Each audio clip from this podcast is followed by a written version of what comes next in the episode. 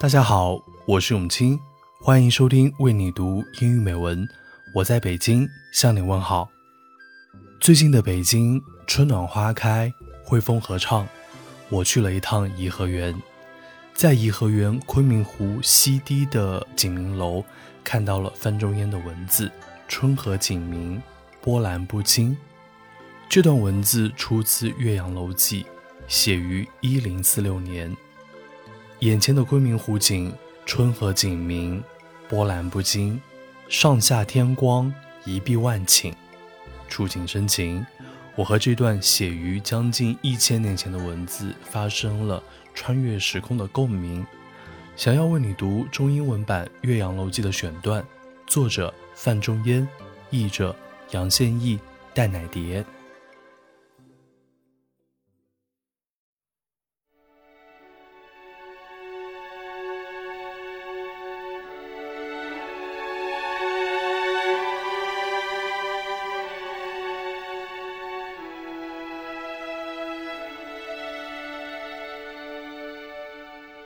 至若春和景明，波澜不惊，上下天光，一碧万顷。But during mild and bright spring weather, then the waves are unruffled, and the azure translucence above and below stretches before your eyes for myriads of li. 沙鸥翔集，锦鳞游泳，岸芷汀兰，雨雨青青。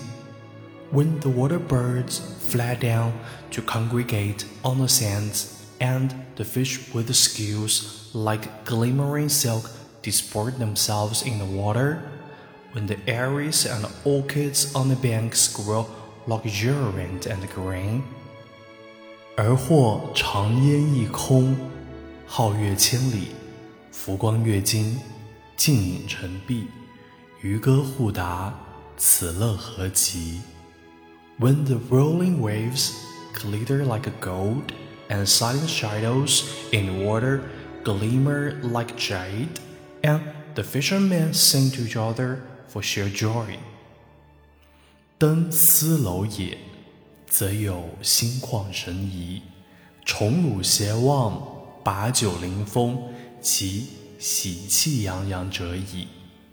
Then men coming up to this pavilion may feel complete freedom of heart and ease of spirit, forgetting every worldly gain or setback, to hold their wine cups in the breeze in absolute elation, delighted with life.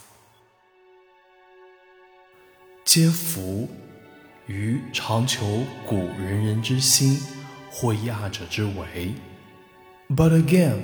when I consider the men of old who possessed true humanity, they seem to have responded quite differently. 何哉？不以物喜，不以己悲。The reason, perhaps, may be this: natural beauty was not enough to make them happy, nor their own situation to make them sad.